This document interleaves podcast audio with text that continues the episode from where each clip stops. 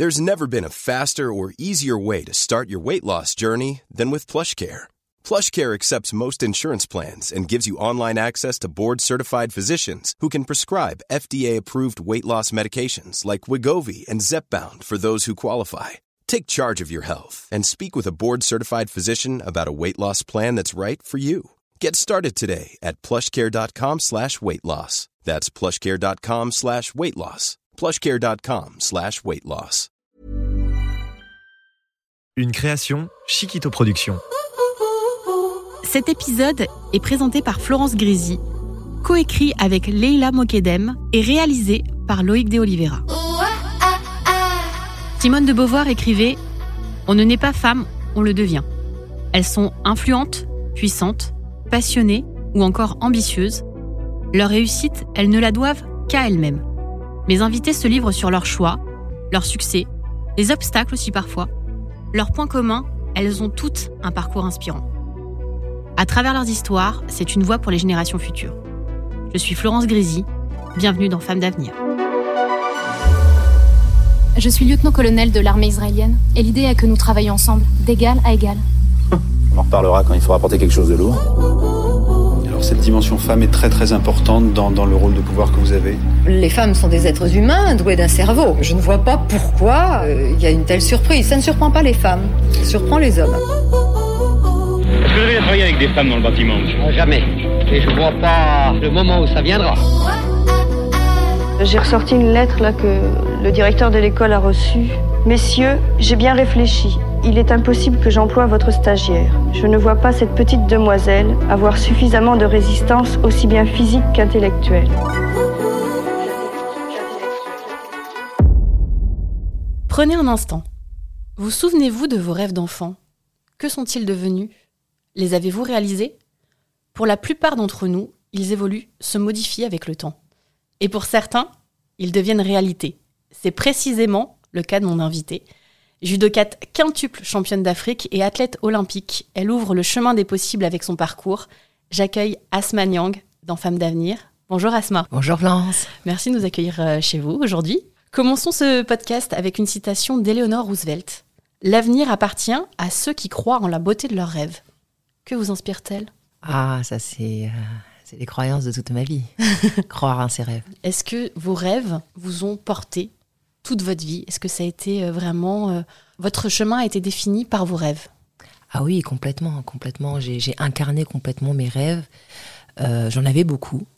Et je reste toujours cette âme d'enfant qui rêve, donc c'est pour ça que je suis encore dans les circuits internationaux à mon âge. Après, je ne fais pas que du judo, mais c'est vrai que c'était le rêve de petite fille, ces Jeux Olympiques, et j'ai incarné complètement avec un parcours complètement biscornu et atypique. Et euh, on va dire, j'ai bravé l'impossible, comme on appelle l'impossible.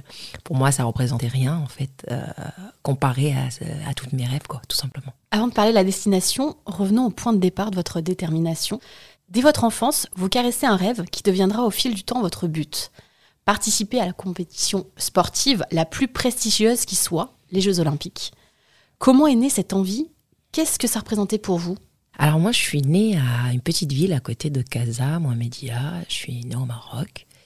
Et euh, petite fille déjà, alors mon rêve, moi, c'était simple. bon, je, je, suis née aussi avec euh, une grande sœur, mais des fratries qui regardaient beaucoup les super-héros à la télé. Et, euh, et moi, en fait, je, je rêvais d'être un super-héros de base.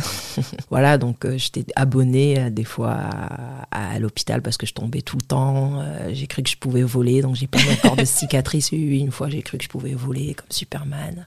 Et un jour, il y a eu les Jeux Olympiques, j'étais toute petite.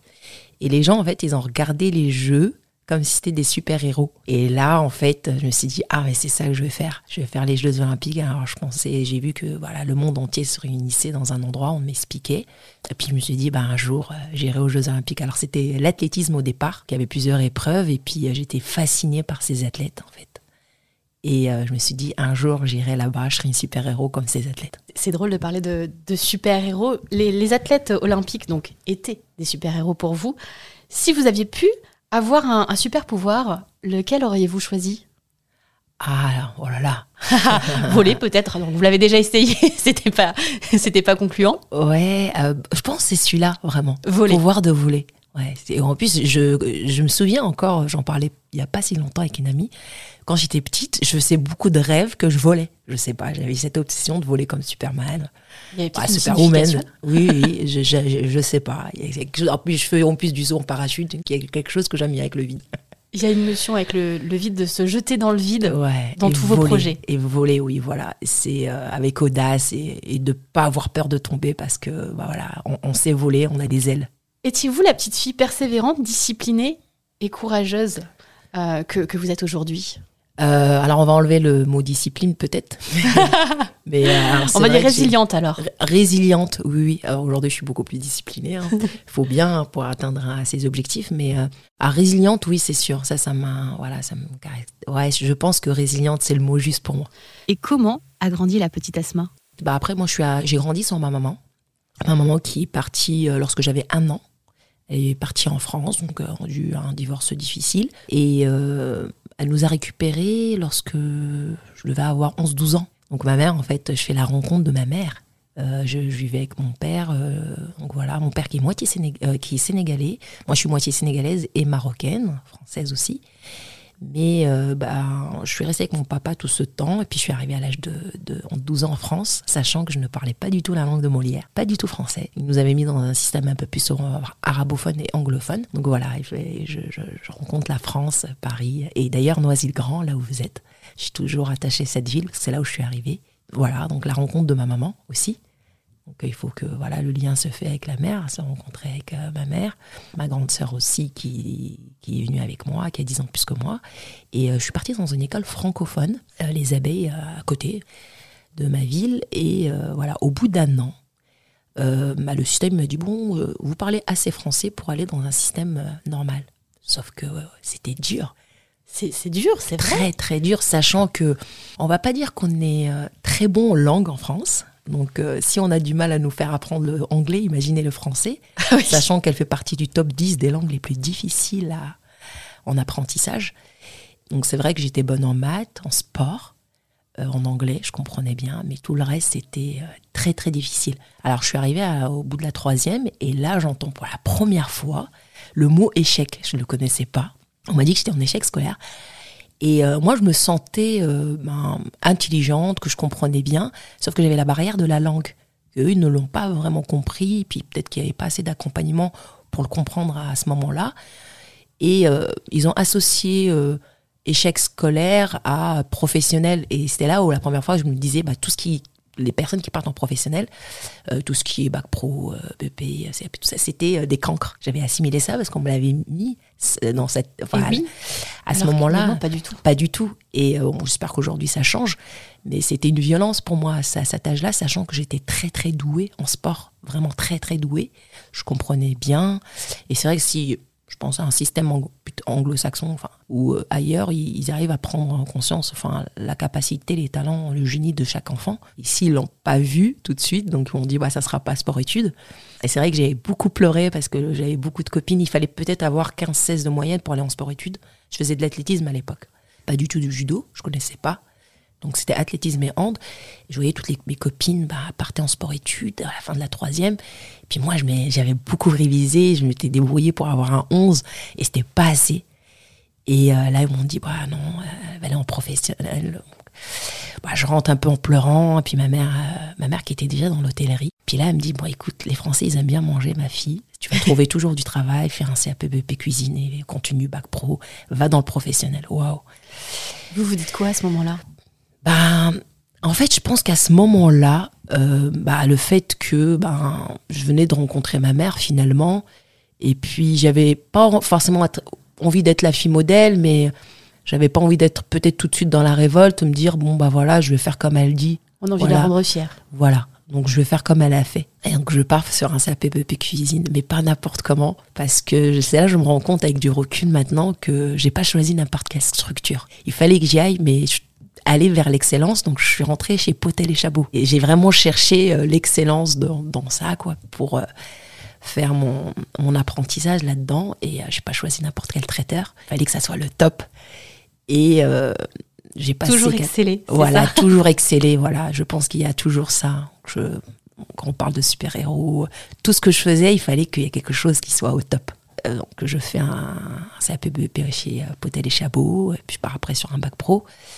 Et je me souviens encore, hein, quand on rentre là-dedans, quand on est jeune, on fait pas, on va dire, vraiment de la cuisine, on fait que couper des oignons parce qu'on vient d'arriver, on est le jeune, la jeune. Et puis c'est un milieu très masculin. Et je pense que j'ai fait euh, la rencontre avec la France à ce moment-là. Parce que, bon, bah là, je viens de banlieue, euh, je, je, je fais partie de la diaspora, j'ai appris le français. Et puis, rentrer dans un milieu euh, de la cuisine, euh, en plus, euh, voilà, c'est la cuisine, la haute gastronomie française, c'est là où j'ai fait vraiment la rencontre avec la France, en fait la France, voilà, les aliments. Grâce à, grâce à la gastronomie. Voilà, euh, voilà les, saveurs, les goûts, euh, les chefs, ils venaient un peu partout dans, de, la France. Enfin, j'apprenais, euh, grâce à un aliment, ben, chaque territoire, chaque endroit, chaque département de la France, en fait, que j'allais chérir. Je suis une, enfin, je pense, une personne très curieuse, donc à chaque fois, j'ai essayé de, de découvrir un peu la richesse de chaque ville donc c'est là que je me rends compte que vraiment je fais la rencontre avec la France. Vraiment. Cette obsession pour les jeux, elle ne vous quittera jamais, même quand vous serez en CAP. Que se passe-t-il dans la tête de, vos proches à ce moment-là? À vrai dire, euh, euh, moi mon rêve il était vraiment euh, fixe. Je, je, savais au fond de moi, je ne sais pas comment Florence, mais je savais au fond de moi que j'allais arriver là-bas. Sauf qu'à force d'en parler et qu'on se heurte deux fois à des murs, des fois peut-être il faut juste garder son rêve et pas peut-être l'exposer parce que peut-être qu'on est à des moments fragiles et des gens à force de euh, de vous dire non mais c'est bon c'est pas possible c'est pas cette direction on peut peut-être switcher y croire. Alors moi j'ai eu l'intelligence à ce moment-là de plus en parler à personne de garder ça en, secret. Pas en sommeil mais en secret. Secret. Voilà comme une mission secrète que je vais mener c'est ça, comme les super-héros. Voilà, exactement. Donc, euh, même si en coupant les oignons là-bas, je, disais un peu à des, gens qui étaient des jeunes aussi, euh, dans le même cursus en, études que moi, en alternance, je leur disais, non, mais moi, je fais ça, mais moi, je vais être au jeu un jour, on qui rigolait, c'est vrai. Mais euh, c'est vrai qu'aujourd'hui, j'ai encore des messages de, personnes. ah ouais, donc c'est puissant. Quand ils voient que je suis arrivée, ils disent que c'est extraordinaire. Et euh, il se passe quelque chose de. Aujourd'hui que je comprends, je me suis brûlée. Je me brûle au troisième degré à l'avant-bras. Donc j'ai dû être greffée de l'avant-bras et tout. J'ai fait une grosse brûlure. Et finalement, c'est bizarre parce que c'est cette brûlure qui m'a euh, enlevé la blouse en fait. Euh, au bout de quatre ans, euh, voilà, dans un service, j'avais de l'eau chaude et puis je me brûle l'avant-bras. Et donc accident terrible. Et du coup, j'ai à ce moment, ça a duré un an, la greffe, tout ça. Et, et, et, là, je, je, remets plus en fait la blouse de, de cuisine. Donc, euh, des fois, la vie, c'est bizarre. Je vais pas dire que j'ai somatisé ce, cette brûlure pour que je me débarrasse de mon Peut-être que j'ai somatisé, j'en sais rien. Des fois, la vie fait des choses un peu incroyables. Et euh, je reste un an comme ça. Euh, et puis, je, je, fais un brevet d'état pour être coach. Je m'approche un peu plus euh, de ce que j'ai envie de faire. finalement. doucement du sport. Voilà. On revient.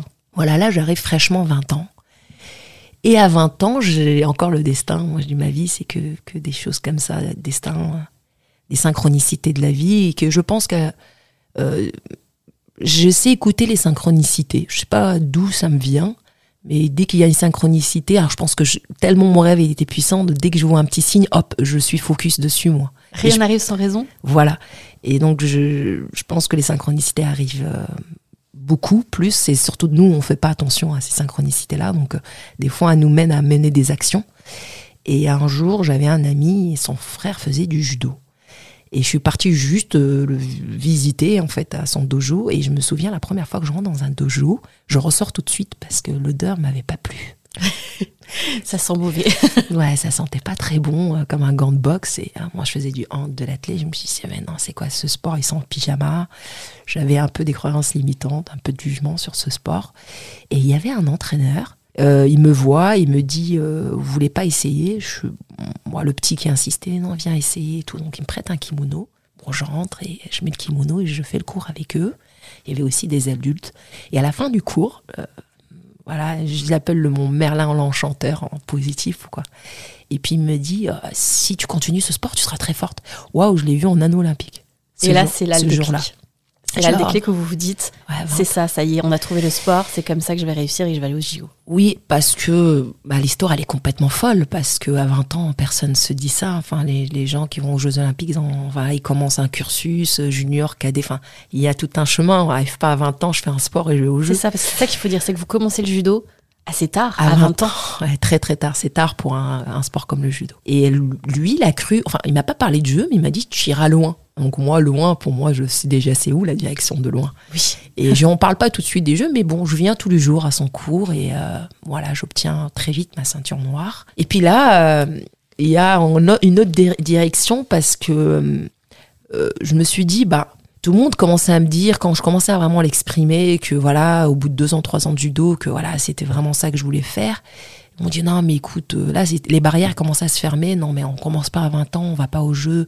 Le système français, ils ont déjà des, des jeunes, des cadets, enfin, des structures. Enfin, il y a rien qui. C'est ça, ils sont repérés très tôt. Très tôt. Enfin, t'arrives à 20 ans. Enfin, il faut des années d'entraînement. Enfin, il y a, c'est impossible. Voilà, c'est le mot que j'entends souvent. Donc, et là, euh, je rencontre un major parce que je partais faire un footing un jour et il y avait un major qui courait euh, un pompier. Et là, il me dit Ah, vous avez une bonne foulée. Je fais Oui, merci. Donc, on courait ensemble. Et là, il me dit On a ouvert aux femmes. Je fais D'accord, on a ouvert quoi? Il me dit bah, Le sapeur, les bataillons de sapeurs-pompiers de Paris euh, viennent de, depuis un an. voilà, les, femmes peuvent être pompiers de Paris. Je suis Ah bon, d'accord. Bah, le métier, je sais à peu près ce qu'ils font les pompiers, mais ça consiste à quoi en fait? Les journées Il fait Bah, nous, on sauve des vies et on fait du sport. Alors là, on sauve des vies. Ah, ah bah imaginez Florence. Là, à côté de lui en courant, j'étais déjà en cape. je me suis dit, bon, bah, peut-être que La super héroïne, héroïne remet sa cape.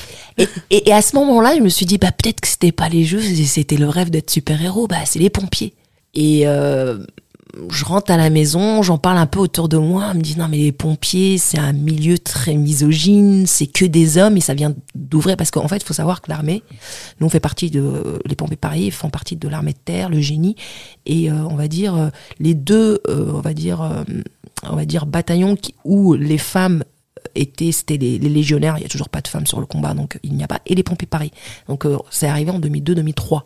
Moi je rentre en 2005 2006 fin 2005, début 2006.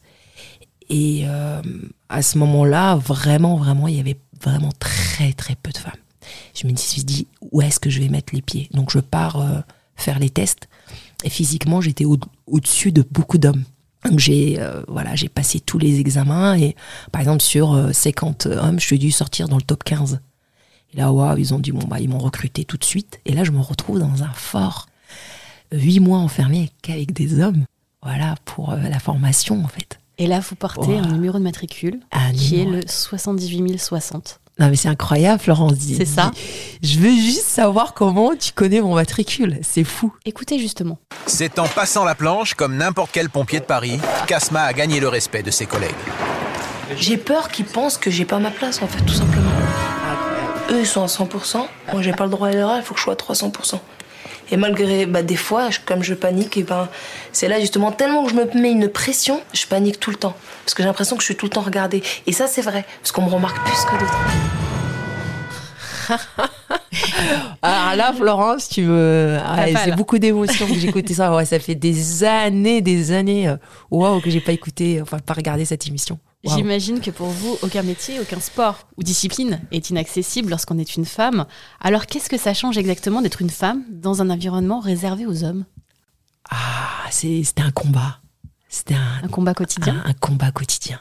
Vraiment, vraiment. J'ai euh, dix ans de ma vie là sur place et surtout les premières années. Il fallait que je montre en fait euh, ma présence et que je pouvais être euh, voilà aussi compétente et exceller comme n'importe quel collègue n'importe quel pompier en fait, tout simplement. Mais euh, j'ai réussi en fait. Bah, en fait, c'est où on m'aimait, où on me détestait, donc il n'y avait pas juste milieu.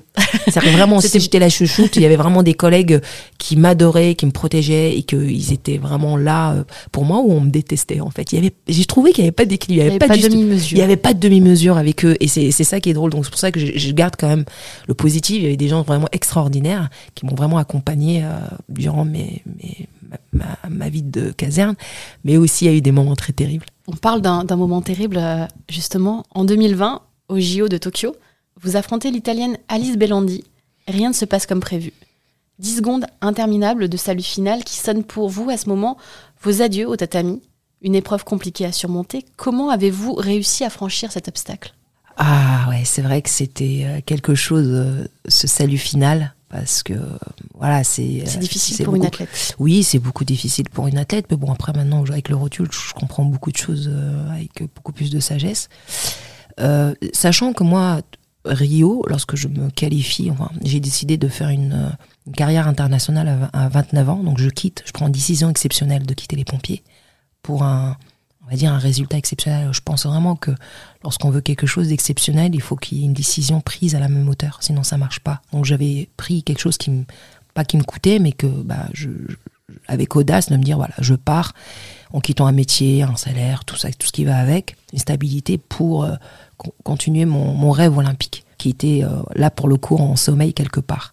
Donc à 29 ans, bah voilà, je, pars en route pour Rio à l'époque. Et à 34 ans, j'arrive sur Rio et euh, je réalise mon rêve. Et là, on m'avait dit, bah c'est terminé. C'est pas que c'est terminé, c'est que bon, il n'y a pas beaucoup d'athlètes à, enfin, après 34 ans qui partent sur une autre Olympiade. Donc il y avait encore le mot impossible, parce que moi je venais de goûter au haut niveau, vous voulez que j'arrête tout de suite, on s'en fout de mon âge quoi. Mais euh, j'ai décidé de, continuer jusqu'à Tokyo. Donc je me qualifie encore dans le top 16 mondial. Et euh, j'arrive à Tokyo à 38 ans. Des plus vieilles hein, déjà.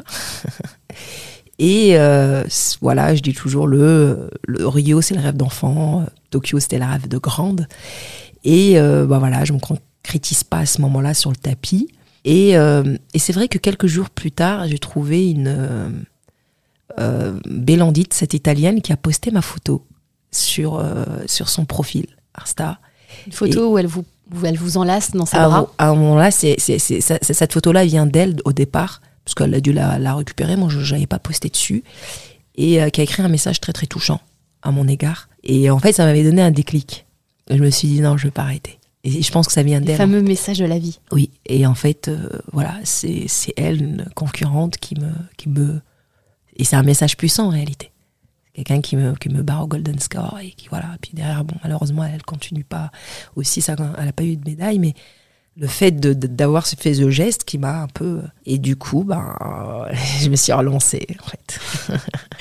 Vous êtes considérée aujourd'hui comme la plus grande judokate de l'histoire du Maroc. Comment vivez-vous le fait d'être une héroïne et un modèle pour les jeunes générations? Alors pour moi, ça représente énormément, euh, bah, déjà pour euh, bah, le sport euh, tout court, le judo, et puis surtout bah, les, la femme, la femme marocaine, et de pouvoir inspirer. Et en fait, je, m'en rends compte de, enfin, plus ça va, puis je m'en rends compte que les athlètes de haut niveau, en réalité, bon, c'est un chemin assez égocentré sur eux. Enfin, ils veulent réussir tout ça, mais je me suis aperçu qu'en fait, de, tout au long de ma carrière, à quel point j'apportais aux autres, en fait, j'ouvrais une brèche. Comme moi, à l'époque, je regardais euh, les femmes en athlétisme, celles qui faisaient, qui bravaient l'impossible, qui faisaient des choses juste extraordinaires et qui me faisaient, euh, voilà, enfin, croire à ça. Et en fait, c'est à mon tour aujourd'hui. Et quand je reçois des messages sur les réseaux de de jeunes filles qui me, qui me, ça, ça me touche même limite plus qu'une médaille. C'est important pour vous d'ouvrir le chemin. Incroyable, ouais. C'est vraiment euh, limite une mission de vie. De, j'étais inspirée, voilà, avec tout, euh, tout le parcours euh, résilient que j'ai eu, de pouvoir donner le témoin, ouais, c'est quelque chose de très important pour moi. Devant les obstacles ou les défis, certains d'entre nous préfèrent abandonner, renoncer. On parle beaucoup d'impossibilité. Pour vous, impossible n'est pas. Je voulais commencer le judo à 20 ans on m'a dit, c'est impossible. Je voulais être sapeur-pompier de Paris. On m'a dit, c'est impossible. Je voulais commencer une carrière internationale à 29 ans. On m'a dit, c'est impossible. Je voulais faire partie des meilleurs mondiaux. On m'a dit, c'est impossible. Et Paris 2024, c'est toujours impossible? Je vais reprendre votre dernière question. Paris 2024, est-ce toujours impossible Ouais, voilà, c'est le défi fou, encore une fois. Comme, si comme ça aussi à la maison. Hein. Moi, je suis, voilà, je suis aussi, j'habite ici, en France.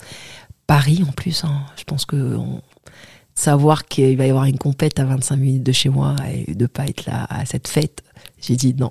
C'est un, rendez c'est un rendez-vous obligatoire. Obligatoire. Maintenant, le chemin, il va être voilà. C'est et aussi il y a la qualif, il y a, des, il y a un chemin aussi. il faut savoir qu'on se rend pas compte parce qu'on voit le, le, résultat final des gens qui sont au jeu. Le parcours de ces athlètes, c'est quelque chose. En fait, on voit pas la partie émerger euh, de, de qu'on grimpe en fait cette montagne et des fois on tombe, on, repart et pour arriver jusqu'au sommet. Et voilà, moi j'ai beaucoup d'estime pour tous les athlètes, euh, tout le chemin qu'ils passent pour arriver jusqu'à jusqu'à là en fait. Et euh, et puis aussi beaucoup pour les femmes athlètes parce que quoi qu'on dise, on n'a pas le chemin de la même manière aussi. Il y a une difficulté pour nous des fois pour trouver des sponsors, pour pour l'accompagnement, pour la visibilité, pour beaucoup de choses. Donc voilà, j'ai beaucoup d'estime aussi pour les femmes athlètes. C'est pas le même chemin pour une femme que pour un homme en oh. étant athlète? Ah oui, non, complètement. Ça, je, je, le vois, en fait, je le vis. Et si c'était à refaire, est-ce que vous feriez différemment? Ah non, je, je recommencerais tout de la même manière. Le même chemin? Le même chemin. Depuis quelques années, il y a un véritable sujet autour des quotas euh, de genre dans le milieu sportif. Quel est votre avis à ce sujet, notamment concernant le nombre minimum de femmes au poste de direction? Ça, déjà, c'est euh, c'est quelque chose. Enfin, c'est des débats. Enfin, moi, j'espère qu'un jour, on n'aura même plus la possibilité de parler de tout ça, en fait. C'est vrai qu'en 2022, ce débat existe encore. Ouais, voilà. Et ça me. Enfin, c'est fatigant, en fait. Et limite. Euh, et euh, j'entends encore quelque chose qui, m'agace beaucoup. C'est lorsqu'on dit le foot féminin, quoi. J'ai l'impression que c'est un autre sport. Alors, des fois, je, je quelle est la, des fois, je leur demande, mais quand on me dit, ouais, le foot féminin, je, vous pouvez me dire qu'est-ce qu'elles font sur le terrain? Est-ce que les règles, elles changent? Est-ce qu'elles n'ont pas de but derrière? Alors, juste, le, bah, le foot, elles font du foot. C'est la même discipline C'est la même discipline. Alors, c'est quoi ce foot féminin ce... Enfin, beaucoup de choses comme ça, en fait, qui sont un peu agaçants, mais après, bon, il y a un mouvement, il y a un vrai mouvement qui, qui change et euh, voilà, des, des, jeunes qui prennent part de tout ça, des, des jeunes filles, des jeunes athlètes et euh, qui voilà qui sont en révolte et moi je suis, je suis pour ça et euh, ça va je pense dans le côté positif le regard que vous avez aujourd'hui sur le, le, sport féminin vous pensez donc réellement que ça va entre guillemets évoluer. Moi je dis vraiment ils n'ont pas le choix en fait. Pourquoi je dis ça? Ils parce qu'ils n'ont pas le choix en fait. À vrai dire c'est ils n'ont pas le choix euh, bah, de faire avec nous en fait tout simplement la moitié de la population mondiale. Donc en fait quand ils voient qu'on a ils ont pas le choix et donc euh, ils ont vraiment pas le choix. Et, je le vois même dans euh, moi je représente l'Afrique et, et, le Maroc et même là en fait euh, ils sont ils avancent en fait ils avancent et, et pourquoi j'ai choisi aussi le judo? Je pense que dans le judo enfin c'est un sport où je trouve qu'il y a une équité énorme par exemple on dit pas judo féminin c'est le judo et on a le même temps de. Bah, par exemple, sur un podium, c'est le même prix. On est payé pareil. Il y a une espèce de. Euh, c'est important ça de préciser. Oui, oui. Sur, au judo, on est payé de la même manière. Exactement la même manière. Euh, sur la compétition même. Après, peut-être autre pour trouver des sponsors, des choses. Avec chaque pays, c'est difficile pour les femmes. Mais en elles-mêmes, les règles, elles sont exactement de la même manière. Et, et ça, c'est important. J'aime les sports qui sont comme ça, dignes, avec beaucoup de valeur. C'est vrai que le judo a beaucoup, beaucoup de valeur là-dessus. Y a-t-il une cause euh, qui vous touche particulièrement et pour laquelle vous souhaitez vous investir? Les enfants.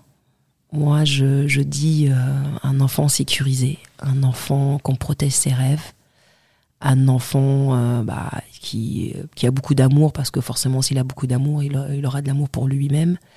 Et ben, c'est l'avenir en fait. Je pense qu'on devrait tous être focus plus sur les enfants, les sécuriser, peu importe quel secteur, les enfants, voilà vous êtes d'ailleurs engagé dans une association qui s'appelle Les Abeilles Solidaires? Oui, oui, ça c'est euh, au, Sénégal, mais, mais pas que. En fait, dès, qu'on me contacte, il s'agit d'enfants, je ne dis jamais non.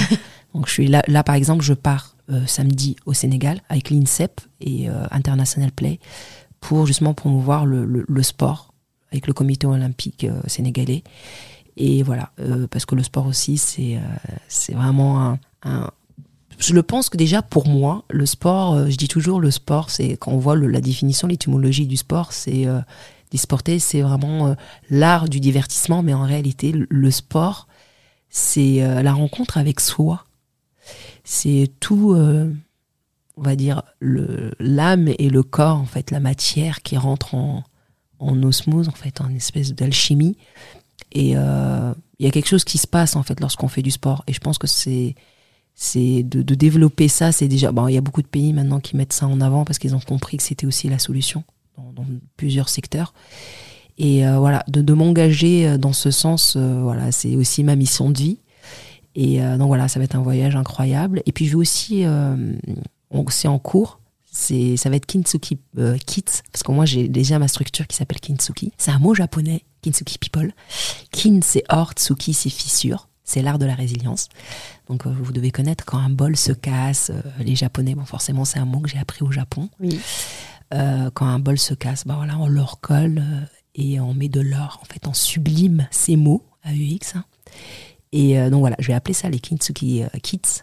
Et voilà, c'est, ça sera un projet un peu, on va dire pas que français, international. Asma, nous arrivons à la fin du podcast. Mm. Si vous pouviez parler à la petite fille que vous étiez, que lui diriez-vous? Alors je lui dirais tout simplement que qu'elle s'inquiète pas, qu'elle va réaliser ses rêves et que euh, elle sera fière d'elle. Merci Asma de nous avoir accueillis. À bientôt. Merci Florence, à bientôt. Et vous? Si vous pouviez parler à la petite fille que vous étiez, que lui diriez-vous? We powerful. We are